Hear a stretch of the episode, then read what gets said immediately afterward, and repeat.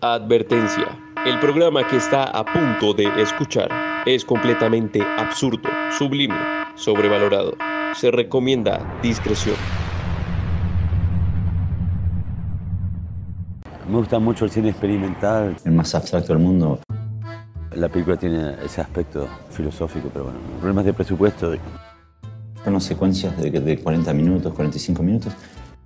La gente pasada de alcohol, pasada de, de, LSD, pasada de crack. Estás volando en otra dimensión. Con, solo con luces estroboscópicas la, la puedes pasar bárbaro y, no tienes jaqueca. Eh, sexo o arte. Dar vuelta a la cámara es muy fácil.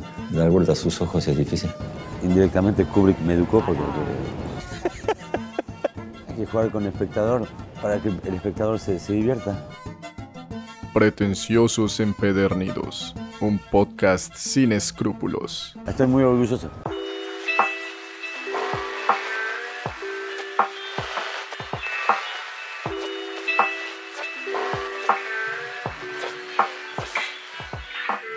Hola a todos, Eh, ya no se puede ni saludar porque lo censuran a uno.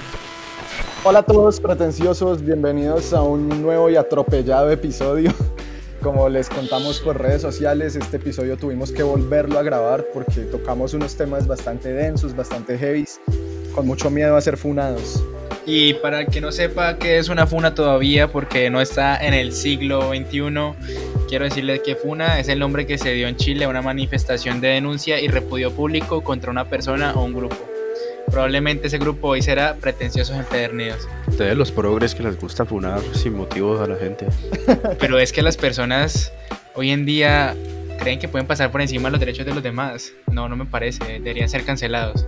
Uy, uy, uy, bueno, el capítulo anterior tuvimos cierta pelea y al parecer va a seguir en este programa. Entonces, vamos a empezar por el mandamiento del día de hoy. Bueno, el mandamiento es muy fácil. Como siempre, está a favor mío y es, si tu obra no es polémica, tu obra no sirve. Tu arte tiene que molestar e incomodar al espectador. Pero es que no debería ser así, o sea, el arte debería ser un espacio de inclusión, un espacio donde la gente pueda sentirse libre y no atacada. A ver, a ver, a ver, no hay forma de ir en contra de los mandamientos pretenciosos. Lo siento mucho. Toca con argumentos, así que vamos tocando ciertos temas. ¿Y desde cuándo necesitas argumentos para funar? Es que ese es el problema, se funa sin argumentos a gente que no se lo merece. Por ejemplo, puede que todo lo de Harvey Weinstein sea solo una conspiración en su contra por haber ganado muchos Oscars. Ah, obvio, y también Kevin Spacey, solamente fueron coincidencias que tres personas que iban a juicio contra él terminaron muertas. Puros accidentes, igual que Álvaro Uribe. Cuando eres una figura pública es obvio que te van a odiar y vas a tener muchos detractores. Igualmente siempre sobresale la, la inocencia de estos personajes. El gobierno heteropatriarcal, falocéntrico, blanco de esta generación no permite que sea transparente la aplicación de la justicia. Entonces, nosotros como personas del, bien, del bien común, que buscan la libertad y el progreso, debemos empezar a tomar por nuestras manos la justicia, por lo menos de denuncia pública. ¿Para qué tenemos Twitter si no es para funar, si no es para gritar a la gente que, que esas personas están haciendo mal? A ver, esto no es un programa de política, no es un programa de temas tan densos, pero entonces a partir del cine vamos a tratar de inmiscuir un poco en si de verdad deberíamos separar el autor de la obra o no. Por supuesto, hay que separarlos. No hay otra forma de, de evaluar los autores. No, es que no, no me parece porque es que ustedes no han escuchado alguna vez a Lucrecia Martel, esa tremenda directora de cine feminista. Ella le dijo que no a Wonder Woman y le dijo que no a Marvel. Por ejemplo, Pero le dijo que es que Joker. no, pero es que eso no tiene nada que ver porque es que el Joker es una obra necesaria para esta época. Porque hay muchos incel que, que creen que pueden hacer lo que le da la gana en esta, en esta generación. Gente tuiteando pendejadas. No, es que no, no me parece. Ella, por ejemplo, no se atrevió ni siquiera a ver la película Romance Polanski cuando estuvo nominada. Pero después de lo de Roman Polanski ya han pasado muchos años y si no está en la cárcel es por algo. Además de que, ¿quién es esa vieja? ¿Quién es ella? Yo no la conozco, nunca, nunca la he escuchado.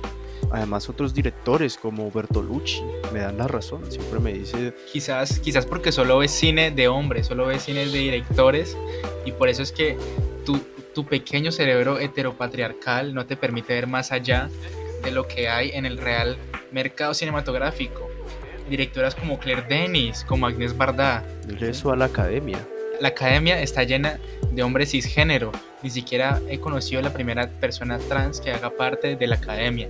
Y no, no me parece que esté correcto, ni siquiera me parece que sea un ente para calificar el arte. A duras penas, hoy en día están premiando buenas películas como Moonlight, como, como Green Book. Qué peliculón. Green Book es una película que solo gana por ser de negros, por ser de gente marginada. Esas son las únicas tramas que pegan hoy en día. Y es toda inclusión. ¿Qué es esto? Netflix. La adaptación de Netflix, siempre. Personaje puede ser blanco, pelirrojo, pero la adaptación de Netflix es negro. Eso es otro tipo de marginación en contra de los pelirrojos. Pero es que A por eso, por eso, por eso se llama adaptación. Porque no es necesario que sea igual del cómic o el libro o de la obra original a la, a la película. Es que, ¿qué te pasa? Estamos en otros tiempos. A ver, nos estamos yendo por los lados. Estamos hablando de autor contra su obra. Entonces voy a ponerles unos ejemplos y ustedes me dicen. Por ejemplo, tenemos este caso que ya Henry mencionó por ahí de Bertolucci con El último tango en París. En la escena en la que supuestamente, según dicen por ahí, Marlon Brando tuvo que violar a la actriz de la película por una decisión del director. Todo sea por el séptimo arte. Se va funadísimo. Aquí yo no voy a aceptar que una persona sacrifique la integridad de otra solo por hacer una obra. Mucho más una obra que quién carajo conoce a Bertolucci. ¿Quién es ese? Un, italiano machito más que trabaja con ese, con, con ese drogadicto de Brando. Pero la obra sigue, sigue existiendo. La violación simplemente pasa, se olvida. La obra vive para siempre. Es más, si la recuerdas es porque te impactó. Esa violación te perturbó. Y eso es lo que tiene que hacer el arte, incomodar. Es como el maestro Gaspar Noé en Irreversible. Te hace ver una escena de 13 minutos de una violación en plano secuencia, de seguido. Tienes que ver esa película por lo polémica que es, por cómo violan a Pero alguien. no, es que, es que no es justo. No, no me parece que la gente y el morbo sea alimentado a costa del sufrimiento de una persona y mucho más una, una persona que, que sufrió tal cosa, algo que es como una violación. Aparte, el caso de Bertolucci fue algo real, no puedes compararlo con algo interpretado como el maestro Gaspar Noé, que de hecho su psicodelia demuestra mucho el, progre- el progreso que hay y, y que ya se habla de diferente cine, un cine distinto, un cine que incomoda, que incomoda a las personas cisgénero. Bueno, esto, este ejemplo que acabo de ponerles va dentro del rodaje y como tal está totalmente relacionado con la película. Pero entonces hablemos de estos personajes que han tenido como acusaciones, eh, digamos, durante su trabajo, no como tal que tiene que ver con la obra, pero sí, por ejemplo, como Ciro Guerra, que ha sido acusado en diferentes ocasiones eh, perdón, por diferentes personas de acosarlas en fiestas que tienen que ver con el cine o incluso fuera de los rodajes. ¿Qué piensan ahí? Papi, nos van a funar. Hágale pues. ¿Quién habla vos o yo? Mm, Dale, dale vos. Al maestro Ciro hay que perdonársela por darle la única nominación a Colombia a los Oscar. No se puede cine sin él. O sea, es histórico lo que él hizo. Y eso es unanimidad comparado con toda su trayectoria y toda su carrera. Además, ¿quién quita que Pero esta no, los no, es que no. ¿Cómo te va a parecer falso? Ocho chats de WhatsApp probatorios que él hizo lo que hizo. O sea, es un borracho y es un violador. Lo mismo decían de Brando y míralo, célebre actor por El Padrino, por Apocalypse Now, por, el, por ser el papá de Superman en, en película. Apoca- Ap- Apocalypse Now. ¿Qué te pasa? A ver, Ap- Apoca- Este es un- Apocalypse Now es una película que maltrata animales. Es, es más, ¿ustedes no son veganos? Apocalypse Now, eso, una vaca. Sacrifican vacas todo el día, qué bien. Te volviste vegano, pero igual vas a empezar a tomar suplementos porque no vas a poder vivir sin carne y en algún punto vas a volver a comerla. Además, la película no sería la misma sin esa escena de la vaca. Es eh, metafórica, eh, histriónica, abstracta.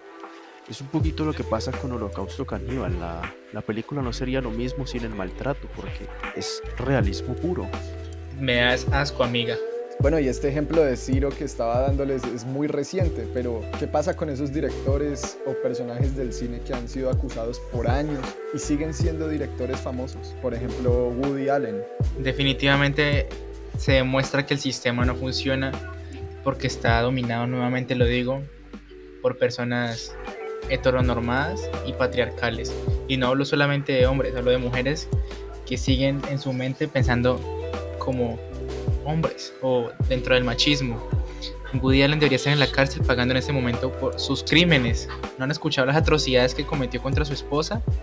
Es como en Rusia. eh, le llegas a salir con una de esas a Putin y, y te manda al SMAT ruso a que, a que te tire gas lacrimógeno y te apalee. Así es como lo hacemos en la madre Rusia. Es que, ¿qué carajos estás diciendo? Rusia es un país donde no hay libertad, no hay libertad de expresión y aquel que quiere hablar es censurado.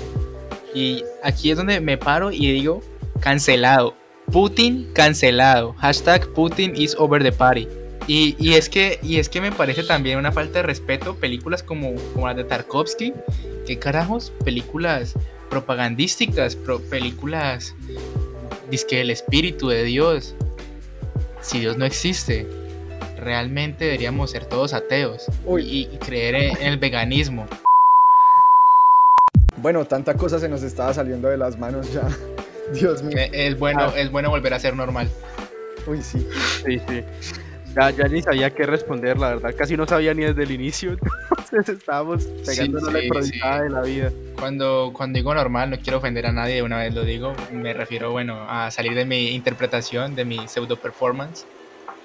Porque es difícil, es difícil meternos en un papel del que realmente no, no somos parte, diría yo. No hay papeles tan, tan radicales, ¿no? Es que Sí, exacto. Pueden sonar como cosas muy estúpidas, pero en realidad hay gente que suena así de ridícula con sus comentarios. Sí, aclaramos que esto de una vez es otra pelea de inválidos, ¿no? Como que no, no nos representa para nada estas cosas que estábamos diciendo aquí, al igual que en el programa anterior. O sea, no, no es nuestra opinión, solamente estábamos haciendo como una sátira.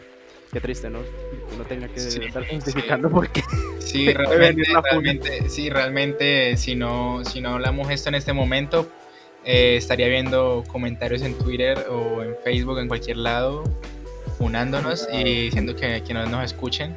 Probablemente ya la gente no nos escucha porque somos un programa básico, pero igual, quién sabe. Es que igual nadie nos escucha, muchachos. Pero no importa. Nos quitan, nos quitan los pocos oyentes que tenemos. los cinco que nos escuchan les parece pues, chistoso. Como, como dicen por ahí, toda publicidad es buena publicidad, hasta la mala. Así es. No, y creo que, como debe ser, la conclusión del programa va más por el lado tibio.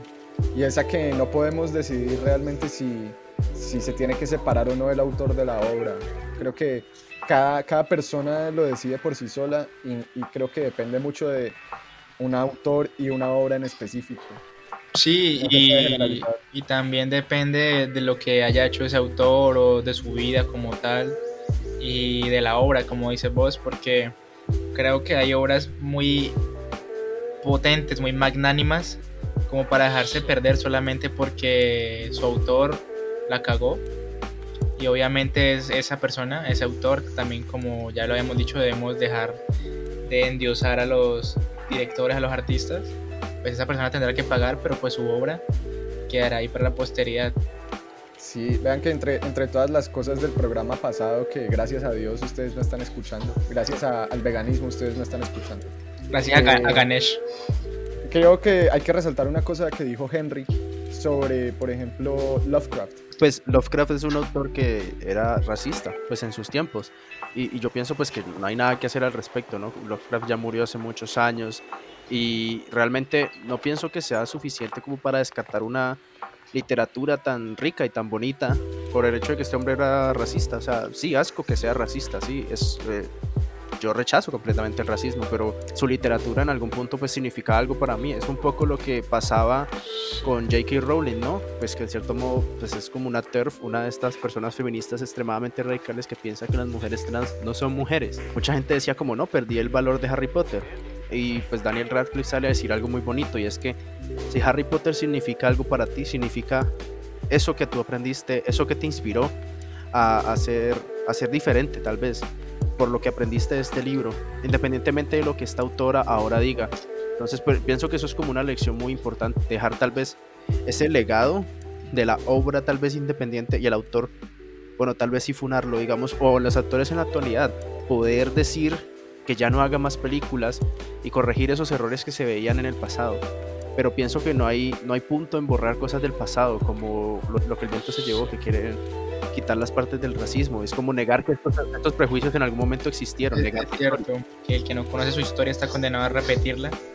Y yo diría que el que ignora su historia está condenado a ser un ignorante por siempre. Totalmente.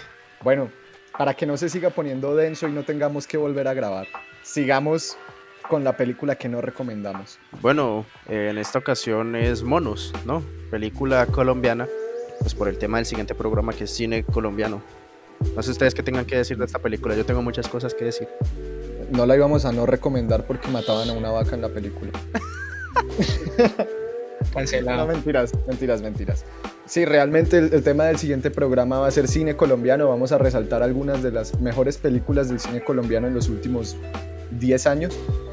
Y justo esta que ha sido como un hito por, digamos, toda la distribución que ha tenido desde que ganó Sundance, queremos no recomendarla. Porque mucha gente tal vez la aclamó como la mejor película colombiana en la historia y pienso que es como un pensamiento muy precipitado y que no corresponde porque históricamente hay películas muy buenas en Colombia y hay cine muy bueno. Pues solo que sí. no somos una cinematografía desarrollada. Sí, sí, yo diría simplemente pues que recibió ese título porque es una obra que equilibra lo artístico y lo comercial y pues yo diría que es una película que puede ver cualquier persona y por eso la, la llaman por ese nombre porque pues es tema, tema de marketing si vos decís la mejor película colombiana en la historia la gente va a ir a verla y, inevitablemente no y además que pues yo pienso que realmente no es tan buena película no sé he compartido esta opinión muchas veces y como que mucha gente me ataca un poquito por decir eso. Vos sos un hater, te voy a cancelar. Pero bueno, no la Henry, compartas todavía. Henry. Dejémosla, dejémonos con la intriga para el siguiente programa que justo vamos a hablar sobre monos. Numeral, Henry eh, es over the party. Por ahora saben que Monos es de las pocas películas colombianas que está en Netflix. Tal vez para encontrar buen cine colombiano hay que buscar un poco más allá. Vean Candelaria. Entonces, hasta aquí llegamos el día de hoy. Por favor, no nos funen, no tenemos ninguna mala intención.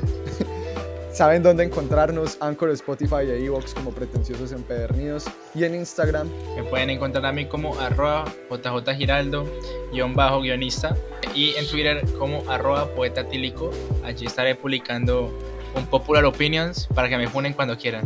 A mí pueden seguirme como arroba Henry Goes to College en Instagram y en Twitter como arroba boy from on it. Y a mí en todos lados como arroba guion bajo green eyes one. Nos escuchamos. Ya saben gente, Estudien para que no funen sin argumentos. Estudien para que nada les evite funar gente sin argumentos. No sé. Me gusta mucho el cine experimental. El más abstracto del mundo. La película tiene ese aspecto filosófico, pero bueno, problemas de presupuesto. Unas secuencias de, de 40 minutos, 45 minutos. La gente pasada de alcohol, pasada de, de, de LSD, pasada de crack estás volando en otra dimensión. Con, solo con luces estroboscópicas la, la puedes pasar bárbaro y, y no tienes jaqueca. Eh, sexo, no, arte. Dar vuelta a la cámara es muy fácil. Dar vuelta a sus ojos es difícil. Indirectamente Kubrick me educó porque hay que jugar con el espectador para que el espectador se, se divierta. Pretenciosos Empedernidos, un podcast sin escrúpulos. Estoy muy orgulloso.